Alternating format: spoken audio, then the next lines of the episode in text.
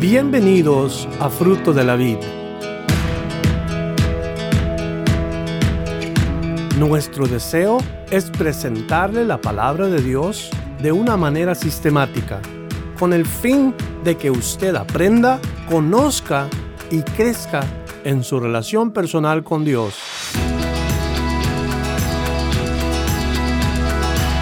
Esperamos que el mensaje de hoy bendiga su vida. Génesis capítulo 42. Viendo Jacob que en Egipto había alimentos, dijo a sus hijos, ¿por qué os estáis mirando? Y dijo, he aquí, yo he oído que hay víveres en Egipto, descended allá y comprar de allí para nosotros, para que podamos vivir y no muramos. Y descendieron los diez hermanos de José a comprar trigo en Egipto. Mas Jacob no envió a Benjamín, hermano de José, con sus hermanos, porque dijo, no sea que le acontezca algún desastre. Señor, gracias por tu palabra. Gracias Padre Celestial por bendecirnos con el alimento del cielo, el maná del cielo, que es tu palabra, para nosotros que somos creyentes, que somos seguidores de Jesús, ayúdanos a entender y a aplicar las cosas que hoy vamos a aprender en este lugar. Recibe la gloria, Señor, y la alabanza en esta reunión y toca el corazón de todos los que estamos aquí y de todos los que están escuchando.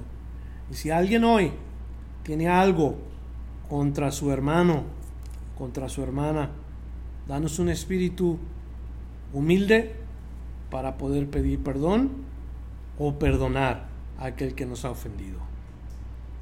Gracias por la enseñanza que nos vas a dar a través de lo que sucedió con este hombre a quien tú llamaste para ser tu servidor.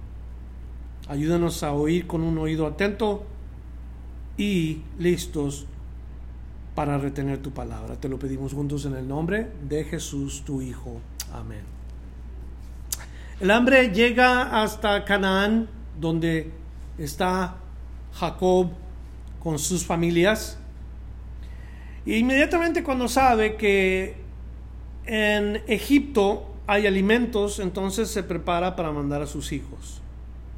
Nosotros ya sabíamos que Jacob tenía muchas riquezas. Dios le bendijo con muchas pertenencias, con mucho ganado.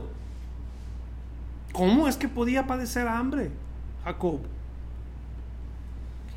Nos dice la palabra de Dios que envió a comprar trigo y, yo creo que el hambre había llegado de tal manera que se comenzó a escasear los alimentos por todas partes. Sin embargo, nos dice algo que Jacob tenía y es dinero, riquezas. Les da a los 10 hijos riquezas o dinero para que vayan a comprar alimento a Egipto. Ahora, a mí en lo personal me entristece un poquito el oír de la respuesta de Jacob, porque Dios ya le había prometido a Jacob bendecirlo. Dios dijo, yo me voy a encargar de ti. Y Dios sabía que Jacob estaba por pasar hambre como todos los demás. Lo que me da tristeza es que vemos a un hombre de Dios que vio la mano de Dios trabajar en su vida particularmente, que lo bendijo cuando necesitaba, que en diferentes ocasiones se manifestó en su vida pero tristemente ahora Jacob, en lugar de orar e ir en búsqueda de Dios, va en búsqueda de Egipto. Es aplicable para nosotros la enseñanza de que siempre debemos de confiar en Dios y no correr a la ayuda que el mundo nos ofrece. Chocan estas dos entidades. Dios y el mundo. E-, es una contradicción para un cristiano que vive en este mundo, que esté confiando en las cosas de este mundo cuando tiene a Dios. Y hermanos, nunca debemos de ir en pos del mundo. Nos dijo Jesús, aquel que quiere venir en pos de mí, niéguese a sí mismo, tome su cruz y sígame. ¿Habla esto de plena confianza, sí o no? De saber confiar en el Señor totalmente.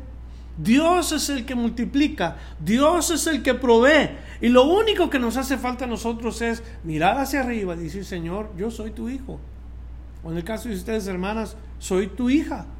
Y clamar a Dios, porque nunca se ha olvidado de sus hijos el Señor. No hay un justo que mendigue pan. No hay un justo que pase hambres. Dios está atento a su necesidad. El pueblo de Dios se olvidó de su hacedor, de aquel que los llamó a ser una nación santa. Pero Dios quería proveerle todas sus necesidades a la nación de Israel.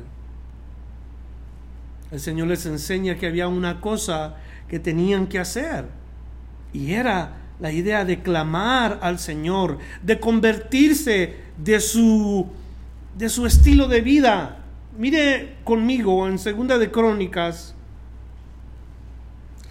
Y si es posible que lo veamos nosotros, vamos a ver Segunda de Crónicas capítulo 7 y el verso 14.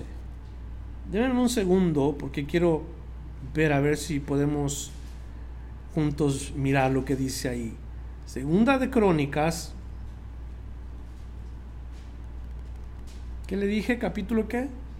capítulo 7 y versículo qué? Versículo 14. Vamos a ver qué nos dice la palabra en estos versículos.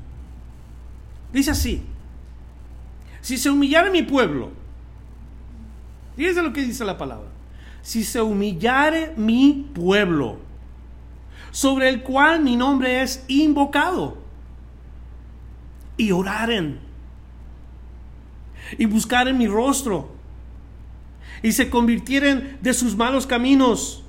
¿Cuántas cosas le pide Dios a la nación de Israel que hagan? humillarse, que oren y que busquen el rostro y se conviertan. Busquen el rostro y se conviertan. Cuatro cosas que la nación de Israel se había olvidado hacer ante su Dios. Humillarse, orar, buscar el rostro de Dios y convertirse de sus malos caminos. Eso es lo que Dios pide de cualquier hombre, no nada más de la nación de Israel. Esto es lo que Dios demanda de los que decimos somos creyentes. Creemos en Dios. Entonces Dios dice, ok, humíllate, ponte a orar, busca mi rostro y deja tu vida de pecado. Es lo que Dios dice a todos los hombres y mujeres que dicen ser creyentes. Esto nos habla a nosotros de que vamos a constantemente buscar a Dios, constantemente vamos a estar en comunión con Dios, porque eso es lo que, eso es lo que Dios dice para que haya una puerta abierta delante de Él. Lo que Jacob no tenía al momento que va y pide la ayuda de Egipto. Cuatro cosas ¿Y qué hace Jacob? Una. Hace una cosa, pero no es ir a buscar a Dios, no es ir a orar delante de Dios, no es ah, arrepentirse de sus malos caminos, no es ninguna de estas cosas. Es ir a Egipto, porque allí había comida. Ahora ya sabemos, sí, he dicho yo, Dios está moviendo todo, porque ya dijimos que Dios es el que hace las cosas. ¿Cierto o no? Y, yo creo que Jacob hubiera podido solamente clamar y Dios le hubiera traído a Jacob de acuerdo a su necesidad. Qué interesante lo que estamos leyendo de Jacob ir en pos de Egipto, en lugar de ir en pos de su Dios. Ahora, las cosas no andaban bien por ningún lado. Había hambre y él necesitaba comer con toda su familia. Cuando menos tenía familiares directos, Jacob, 70 personas. Cuando menos. Y un padre que es el padre de toda la familia, en el caso de Jacob, tuvo cuántas mujeres y tuvo cuántos hijos y de los hijos de los hijos de los hijos, o sea que la familia se multiplicó. Entonces comienza a ver que los hijos piden comida y no hay. Entonces, ¿qué tiene que hacer un padre? Pues tiene que hacer lo que tiene uno que hacer. Pero los que vienen son, cuando menos en ese caso de los judíos, creo que son 60, 60 personas las que llegan a Egipto. Si no son 70, alguien me puede corregir si, gustan. Pero por ahí andamos. Un montón de gente. Entonces tenía que ver por su familia, porque las cosas se están poniendo mal. Ahora, ¿qué hace? Manda a 10 de sus hijos. No manda a, los, a, la familia completa, porque sería tonto, pero sí manda a los hijos. Estos hijos ya son adultos, todos ellos. Estos ya son hombres que se podían defender y los manda. Ahora, Adrede no manda a Benji. ¿Quién es Benji? Benjamín. No lo manda. ¿Por qué no lo manda? Porque es el único hijo de la mujer a quien él amaba que le quedó. El otro, en su mente, estaba muerto. Verso 5. Vinieron los hijos de Israel a comprar entre los que venían, porque había hambre en la tierra de Canaán. Y José era el señor de la tierra, quien le vendía a todo pueblo de la tierra. Y llegaron los hermanos de José y se inclinaron a él rostro a tierra. Que esto aplaudo así porque ahí está donde la puerca torció el rabo, dicen por ahí. No que no, ¿verdad? ¿Por qué digo no que no? ¿Por qué, ¿Por qué es que hago un énfasis en esto? Porque esta es una referencia bien clara a aquel sueño que José tuvo y le reveló a sus hermanos y ellos se burlaron de él. Él dijo, he soñado que, que las, las, los puños de trigo que cada uno de ustedes levantaron se inclinaron hacia el mío, significando que ustedes se iban a postrar delante de mí. Para ellos les sonó una cosa bien tonta y ridícula y lo empezaron a odiar más todavía de lo que lo odiaban. Entonces, vienen los hijos de Israel. Este, este, esta frase, los hijos de Israel, lo vamos a estar oyendo repetidamente porque ahorita ya comienza a hablarse de los hijos de Israel. ¿Quién es Israel?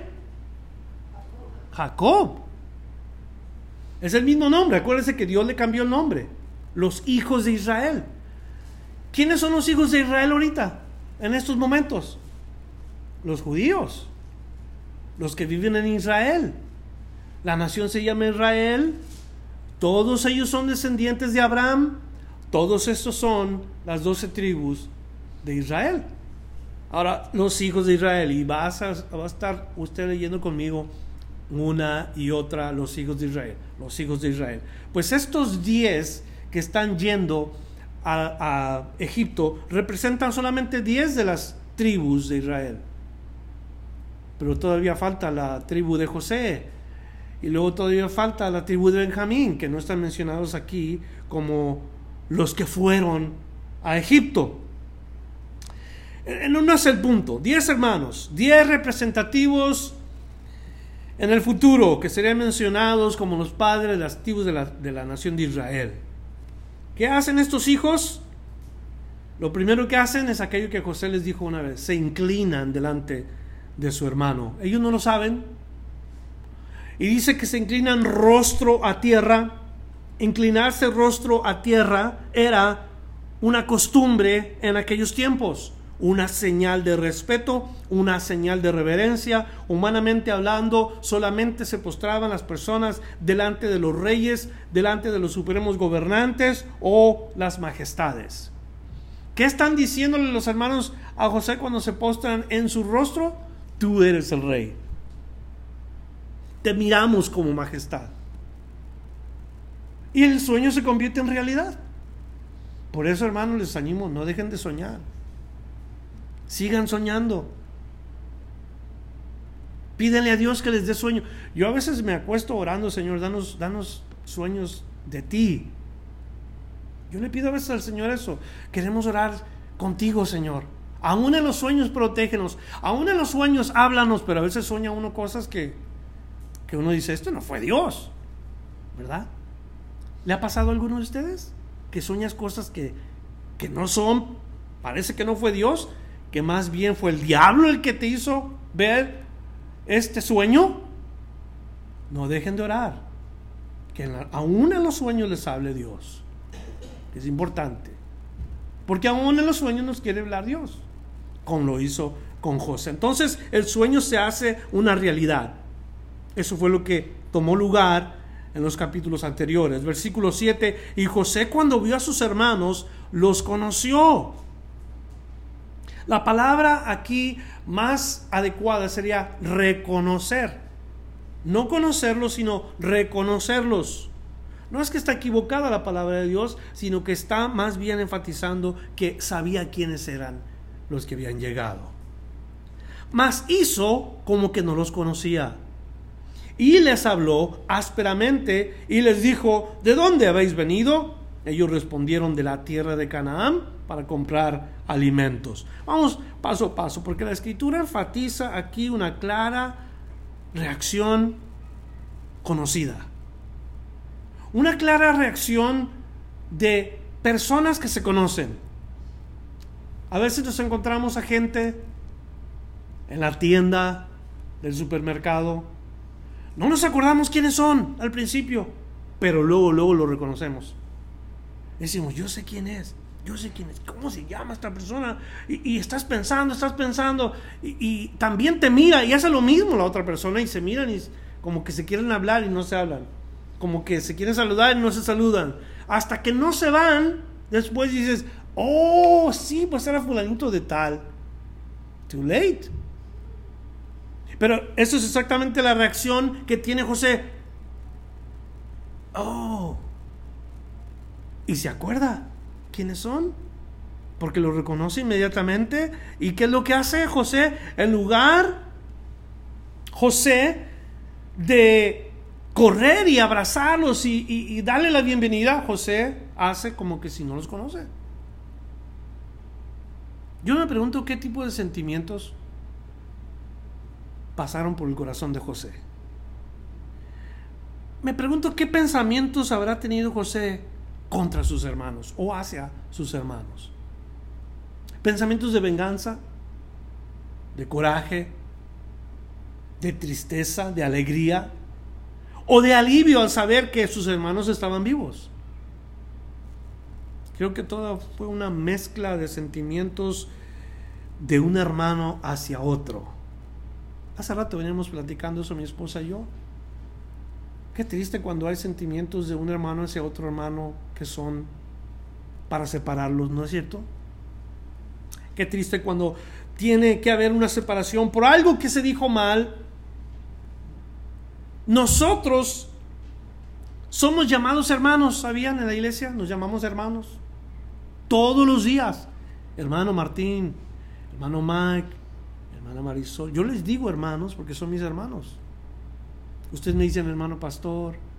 Y entiendo perfectamente el, concepto, pero si nos ponemos a pensar, hay algo tan profundo en, el, en la palabra hermano.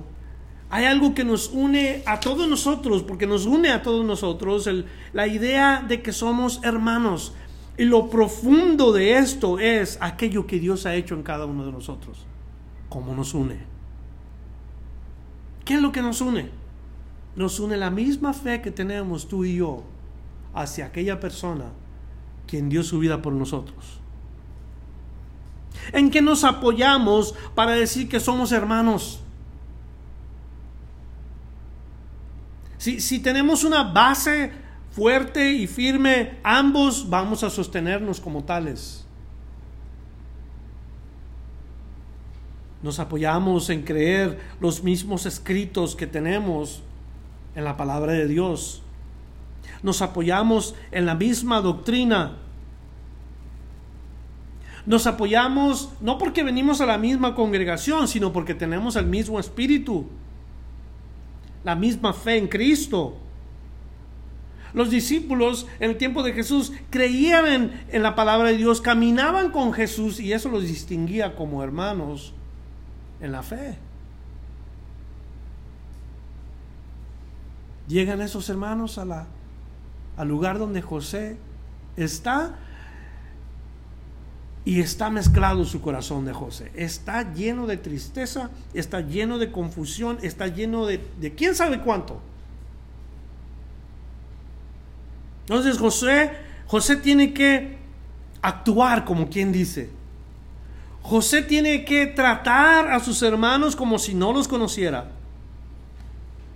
Es más, la posición de José era tal que podía hablarles o, condenarlos en ese mismo momento de algo, si él quería. Si es que tenía coraje contra ellos, él podía haberlo hecho rápidamente. Estos diez, cuélguenlos. Él sabía lo que habían hecho contra él. Le robaron años de su vida a José.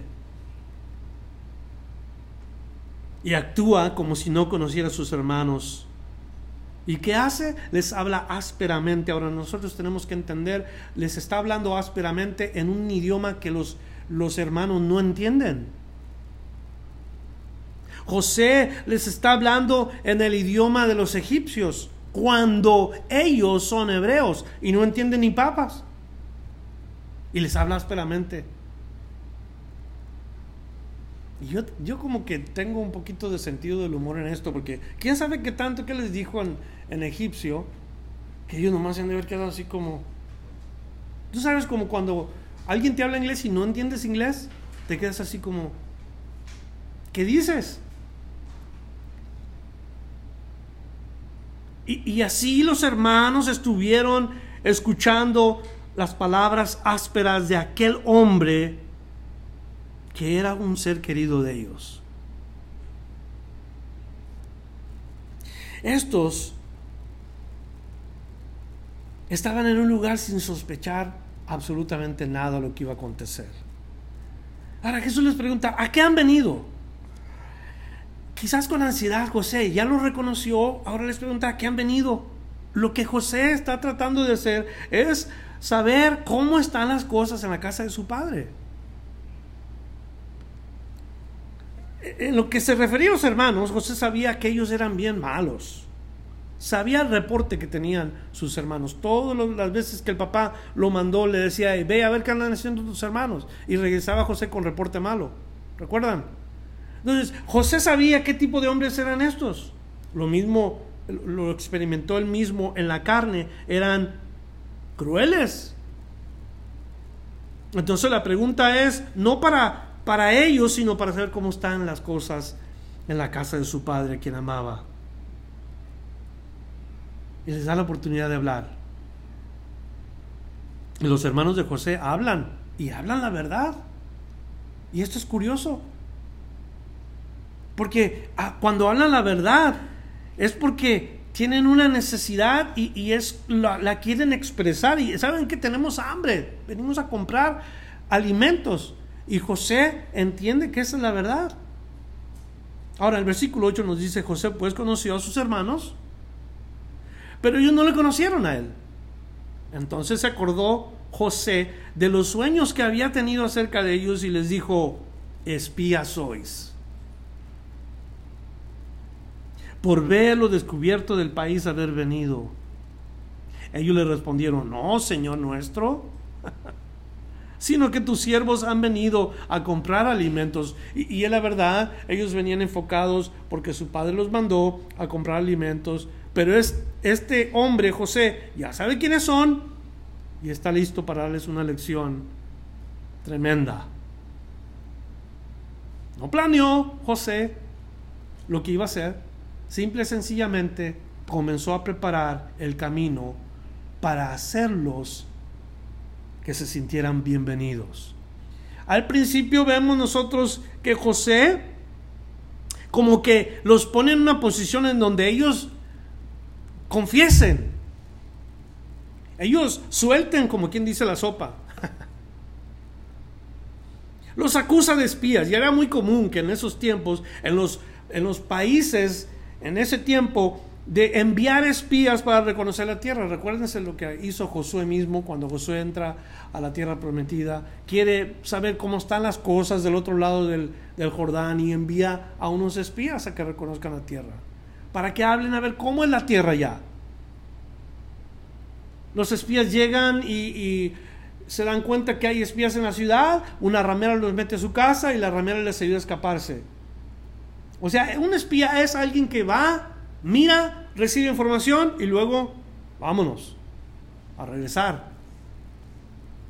Y estos hermanos de José no iban a eso, pero José usa esto para acusarlos y comenzar así su lección para estos diez hermanos de él. Hmm. Y si los, los acusaba de espionaje, no iban a salir de ahí. Note lo que dice el versículo 11. Todos nosotros somos hijos de un varón. Somos hombres honrados. Otra vez dice, todos nosotros somos hijos de un varón.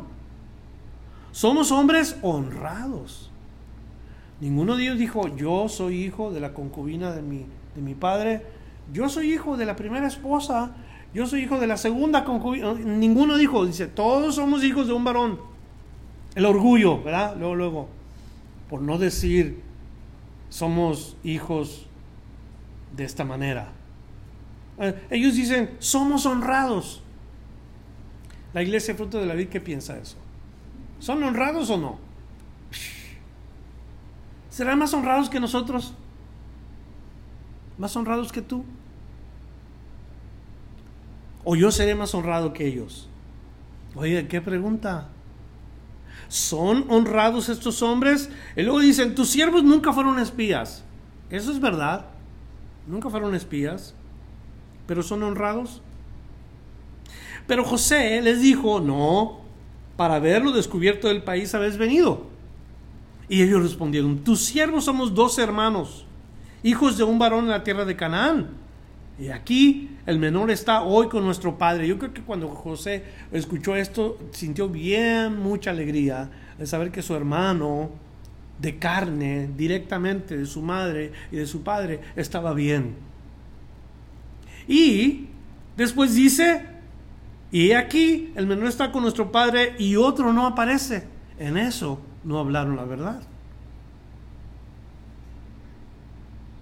José les dijo, eso es lo que os he dicho, afirmado que sois espías. ¿Por qué dijiste José eso? Porque no hablaron toda la verdad. No es que José los está poniendo en esa posición de espías. Lo único que está haciendo José es que confiesen, que confiesen.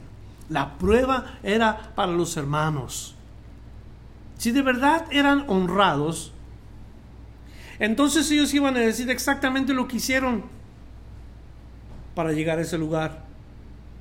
¿Sabes qué? La razón por la que estamos aquí hicimos maldades, hicimos cosas fuera de lugar, engañamos a nuestro padre, nuestro padre pobrecito ha sufrido todos estos años, nosotros hicimos una maldad que si supieras tú nos iba mal porque te iba a dar coraje, o sea, no, hicieron eso, nada más dijeron, uno de los hermanos nuestros no aparece, se fue, no sabemos dónde está, pero bien que sabían lo que habían hecho. La palabra de Dios dice que el que esconde su pecado no prosperará.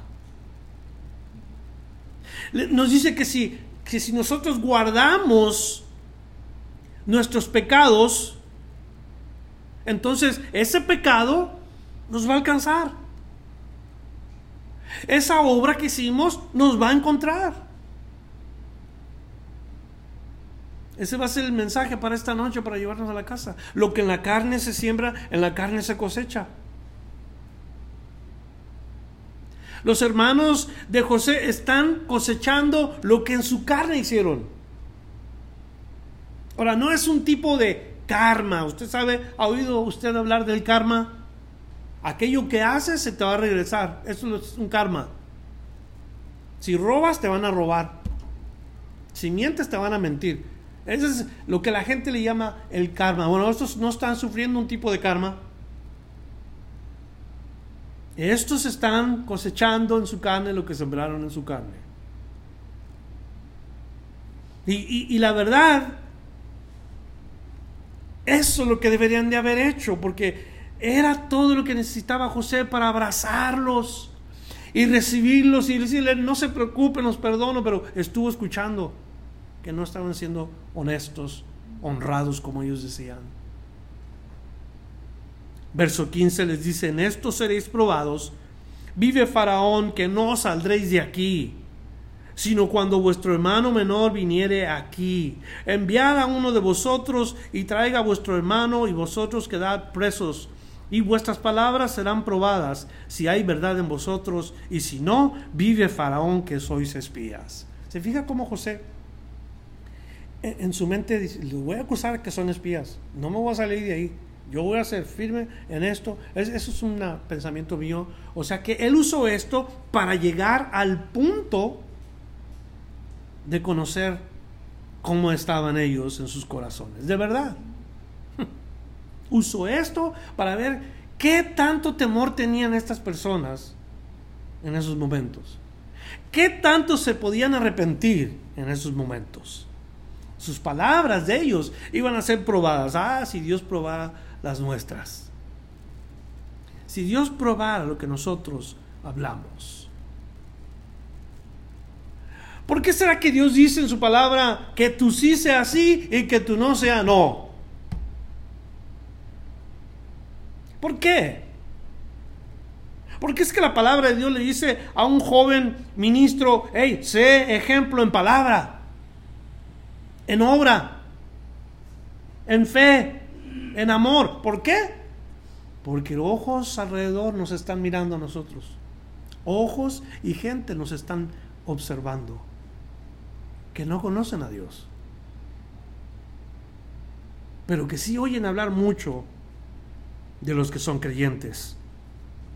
¿Y de qué nos sirve a nosotros traer una Biblia debajo del brazo si lo que hablamos o decimos está hablando lo contrario de la gente que nos ve, que nos está mirando?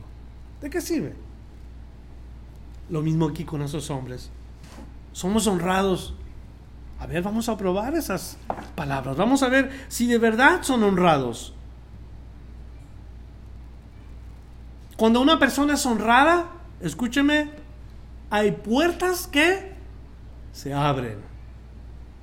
Y cuando una persona no es honrada, hay puertas que se cierran. Ahora la persona que es honrada de verdad y que quiere más que nada agradar a Dios, Dios se encarga de que las puertas que están cerradas, Él las abra. ¿Y, qué queremos nosotros? ¿Puertas abiertas o puertas cerradas? Dios las quiere abrir. Y por eso cuando les dice que van a ser probados, pues ojalá que estén hablando la verdad, porque si no, solitos se van a sentenciar. Verso 17. Entonces los puso junto, juntos en la cárcel por tres días. Al tercer día les dijo José, haced esto y viví. O sea, si ustedes se ponen a hacer lo que yo les digo, les va a ir bien.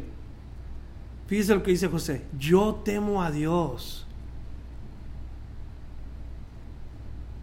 Un egipcio hablando estas palabras. Si usted mira la palabra de Dios, Dios está escrito con D mayúscula.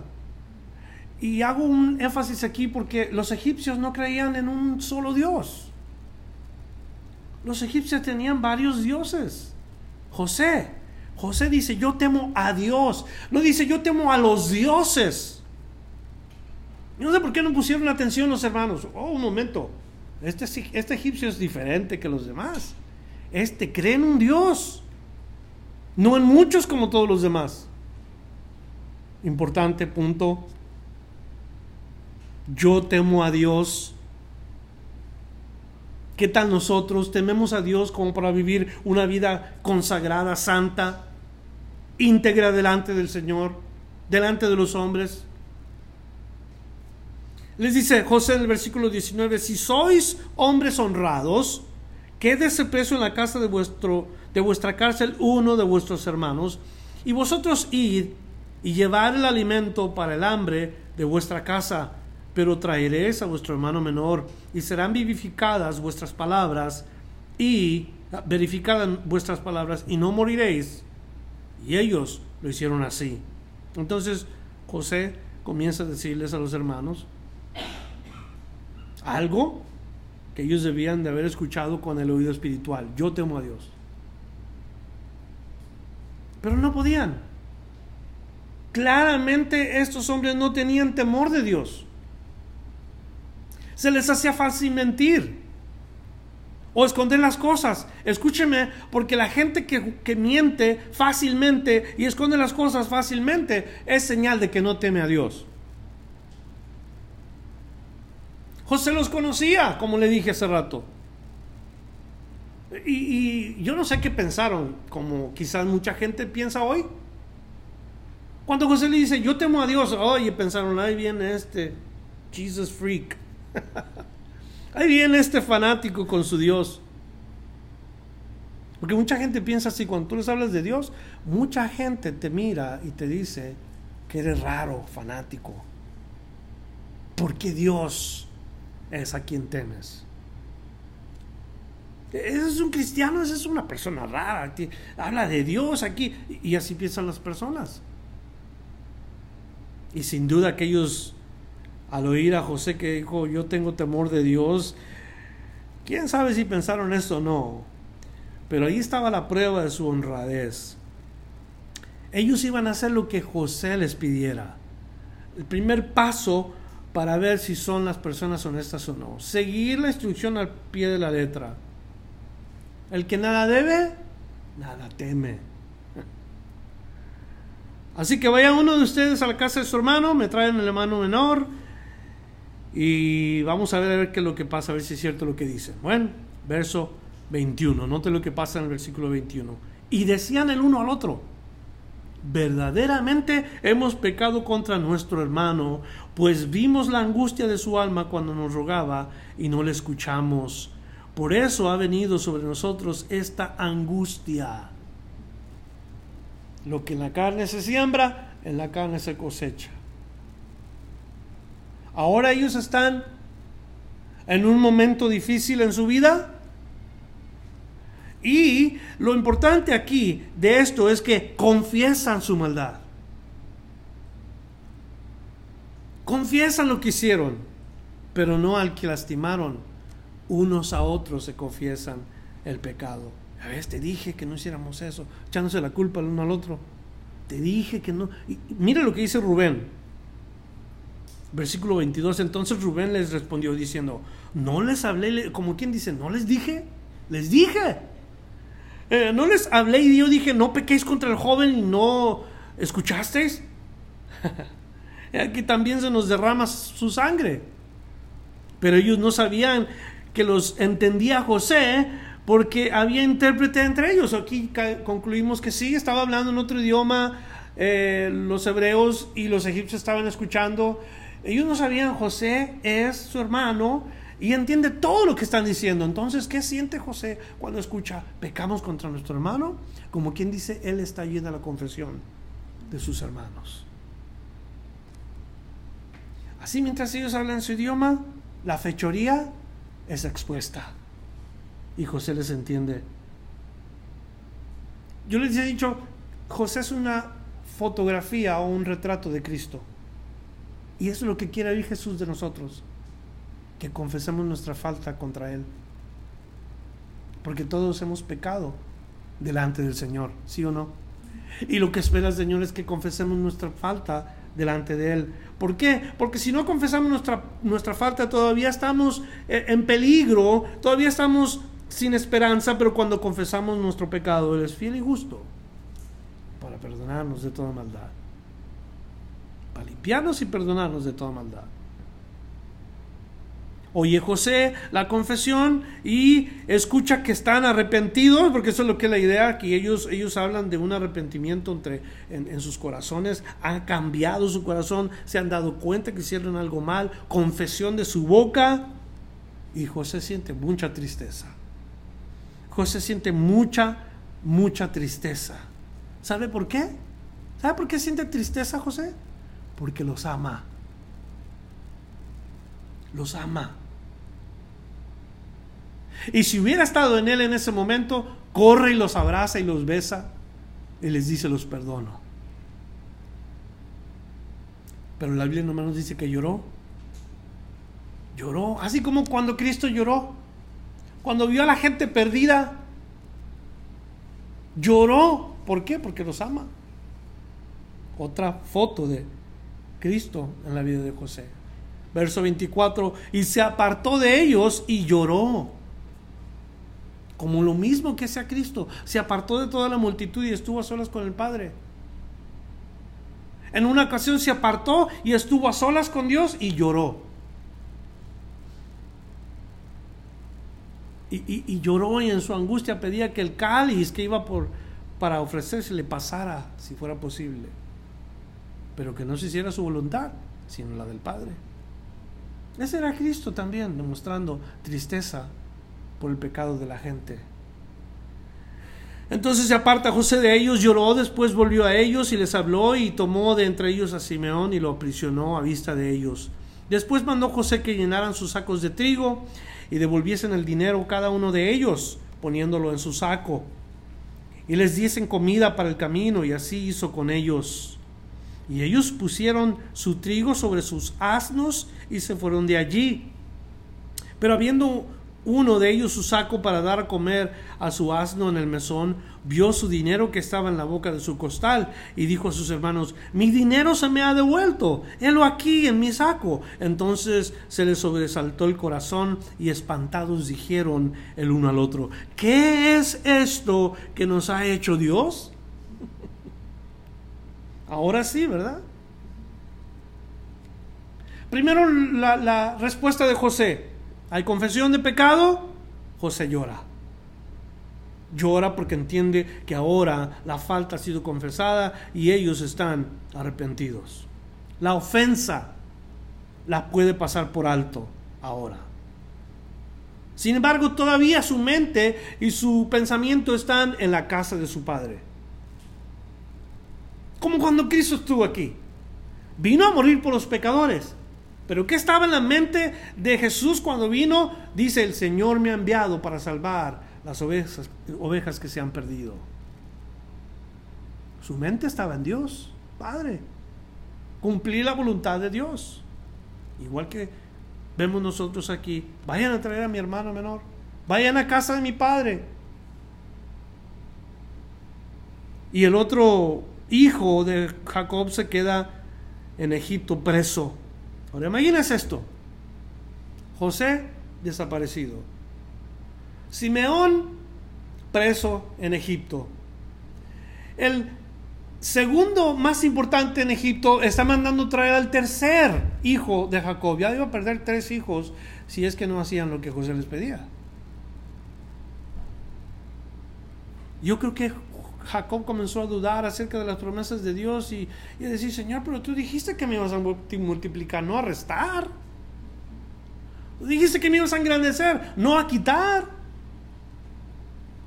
Ni un hijo de Jacob se había perdido. ¿Están conmigo? Ninguno estaba perdido. Todos estaban ahí. Dios estaba haciendo lo que tenía que hacer. Versos 29 al 38 Venidos a Jacob su padre en tierra de Canaán, le contaron todo lo que les había acontecido, diciendo, aquel varón, el Señor de la tierra, aquí salen el, sacan el, título, es el Señor de la tierra, eh, que algunos usan a veces. Nos habló ásperamente, nos trató como a espías de la tierra, y nosotros le dijimos, somos hombres honrados. Nunca fuimos espías. Somos dos hermanos, hijos de nuestro Padre. Uno no aparece y el menor está con nuestro Padre en la tierra de Canaán. Entonces aquel varón, el Señor de la tierra, nos dijo, en esto conoceré que sois hombres honrados. Dejad conmigo uno de vuestros hermanos y tomad para el hambre de vuestras casas y andad. Y traedme a vuestro hermano el menor para que yo sepa que sois espías, que no sois espías, si, sino hombres honrados. Así os daré a vuestro hermano y negociaréis en la tierra. Y aconteció que vaciando ellos sus sacos, he aquí que en el saco de cada uno estaba el atado de su dinero. Y viendo ellos a su padre y los atados de su dinero, tuvieron temor. ¿Temor de qué? ¿De Dios? No, les dio miedo. Como les dije, ellos, ellos estaban en, un, en una posición en donde no sabían qué estaba sucediendo. Algo está pasando, algo raro está pasando. Y se llenaron de temor. Entonces su padre Jacob les dijo, ¿me habéis privado de mis hijos? José no aparece, ni Simeón tampoco. Y a Benjamín le llevaréis. Contra mí son todas esas cosas. Pobrecito Jacob estaba pensando y me está yendo mal por todas partes. Cuando te pasa eso a ti o a mí, que nos va mal, ¿no te preguntas inmediatamente qué he hecho mal? ¿No, se preguntan ustedes, ¿qué, ¿dónde he fallado, Señor, para que me vaya tan mal? ¿Qué hice, Señor, para merecer esto? No seríamos los primeros en preguntarle a Dios eso. Ha habido muchos hombres que les ha ido mal, son hombres justos, temerosos de Dios. ¿Por qué me pasa esto, Señor? ¿Qué he hecho? No nos olvidemos de algo. El Señor está trabajando su buena obra en nosotros.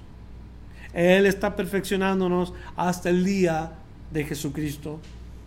Porque Él comenzó la obra y Él la va a terminar. Estamos, como quien dice, pasando por ese proceso de refinación. Por ese proceso de santificación. Y cuando Cristo nos encontró perdidos, heridos, nos tomó y ahí comenzó Él, el proceso de sanidad. Todos los días de nuestra vida, desde el momento que nos tomó Él hasta el último día que estemos en esta tierra. Así va a ser la cosa. A veces nos vamos a sentir que Dios nos abandonó, como Jacob. Dios me está haciendo pasar a mí por todo esto. Todo esto es para mí. Y la verdad, todo eso era para él, pero en el buen sentido. Parecía angustia, pero no. Todas las cosas trabajan para bien para los que son llamados de acuerdo a su propósito. Los que aman a Dios, ¿verdad? No cualquier persona. Los que sirven a Dios. Los que confían en Dios. Cualquier cosa la está usando Dios para moldearnos a la imagen de Cristo. qué suave eso. Y, lo vemos aquí nosotros diciendo, eso es para mí, a mí me están sucediendo estas cosas. Verso 37, Rubén habló a su padre diciendo, harás morir a mis dos hijos. Ay, a veces no sabemos qué decir, estamos como Pedro. Cuando estaba delante del Señor en el monte de la transfiguración, al momento que estaba Pedro ahí, se le ocurrió abrir la boca y decir disparates, así somos la mayoría. No tenemos nada bueno que decir, mejor no hay que decir nada, ¿verdad? Y, aquí, sin este Rubén, que es el mayor, claro, el mayor quiere arreglar las cosas regularmente, quiere tener control, el mayor en la casa. Si no se le hace caso al mayor, uh, se pone, pero mal. Y, y dijo, ¿sabes qué? Mira, ahí están mis dos hijos, mátalos si quieres, si no regreso yo. ¿Qué padre va a hacer eso? Híjole. Si no, te devuelvo a tu hijo y te lo entrego en tu mano, entonces mátalos. Es que eso es lo que está diciendo en realidad. Verso 38, y le dijo, no descenderá mi hijo con vosotros, pues su hermano ha muerto, y él solo ha quedado.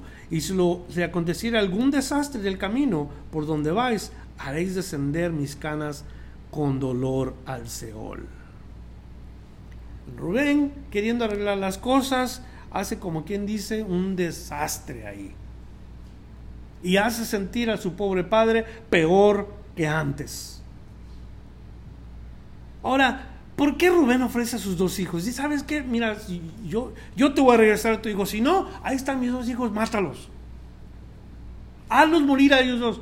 ¿Por qué? La pregunta es ¿por qué? ¿Por qué los padres toman a veces esa posición de pensar que son dueños de los hijos así y hacer con ellos lo que quieran? ¿Por qué es que los hijos tienen que pagar por la maldad de los padres? La pregunta es más que nada. ¿Quiénes sembraron en la carne? ¿Los hijos? No. Los padres, el padre Rubén y sus hermanos, cada uno de los tíos de estos pobres muchachos, sembraron la carne. Lo que la escritura nos enseña en Gálatas capítulo 6 y el versículo 7, nos enseña que no debemos de pensar fuera de lugar, nos dice el versículo 7, no os engañéis o no piensen fuera de lugar, no piensen lo torcido. Y dice, Dios no puede ser burlado. Todo lo que el hombre sembrare, eso también segará. ¿Qué significa eso? Rubén estaba queriendo que sus hijos pagaran por el pecado de él, por la falta de él. Y en la Biblia nunca se enseña eso. El alma que pecare ciertamente morirá. Hay ocasiones cuando los hijos pagan por la maldad de los padres. Sí, es verdad. ¿En qué sentido? Cuando los padres se desobligan de los hijos y no les hablan del temor de Dios, no les enseñan los principios bíblicos, es cuando los hijos pagan las consecuencias de la maldad de los padres. Pero cada alma es responsable delante de Dios. Y qué triste, porque los hermanos sembraron corrupción con lo que hicieron con José y ahora están sufriendo esas consecuencias de angustia. Como dije hace rato, José sufrió en manos de sus hermanos, ahora ellos están pasando parecido el trato delante de José. No es, como lo dije hace rato, la karma de que hicieron mal, se les regresó mal. No. Nosotros tenemos la responsabilidad de responder por lo mal que hemos hecho, por las cosas que hemos decidido y luego entonces asumir las consecuencias de eso. Así que nosotros, como los hermanos de José, hemos pecado, todos. Nuestro pecado está delante de Dios, pero Él es fiel y Él es justo. Gracias al Señor que Él es fiel y es justo. Mi falta es perdonada por los méritos de Cristo. Él me limpia de toda maldad perdona mis ofensas, pero quiere que haga algo. ¿Se acuerdan lo que pasó cuando los hermanos confiesan que hicieron mal contra su hermano? Yo ofendo al prójimo y es mi responsabilidad ir y pedir perdón al prójimo. No a Dios necesariamente, al prójimo. Cuando ofendo al prójimo, claro, Dios es el primero que se ofende y tengo que pedirle perdón al Señor, pero Dios me dice, ve, ve y habla con aquel que has ofendido. Digo esto porque mucha gente piensa, no necesitas hablar con aquella persona que ofendiste. ¿O sí? Y Dios dice, sí. Cuando traigas tu ofrenda al altar, déjala ahí.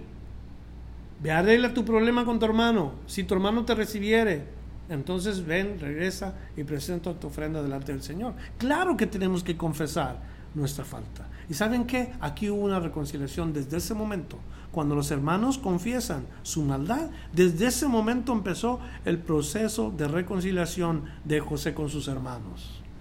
Si no hubiera habido eso, quién sabe cómo hubiera terminado.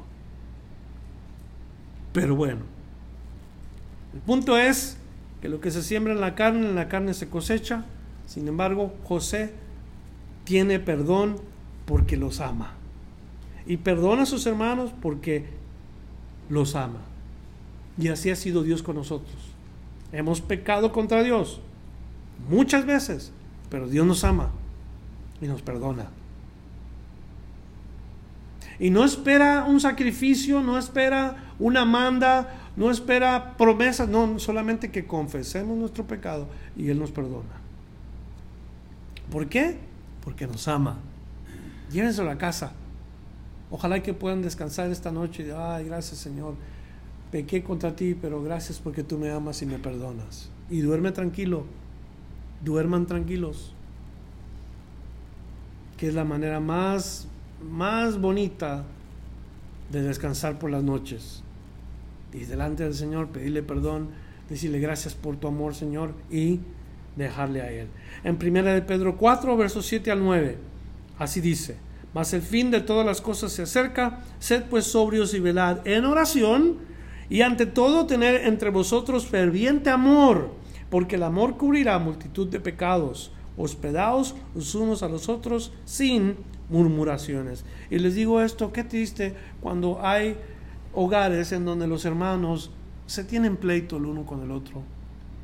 Cuando los hermanos se ofenden tan fácil, se sienten tan fácil por algo que se dijo o se hizo.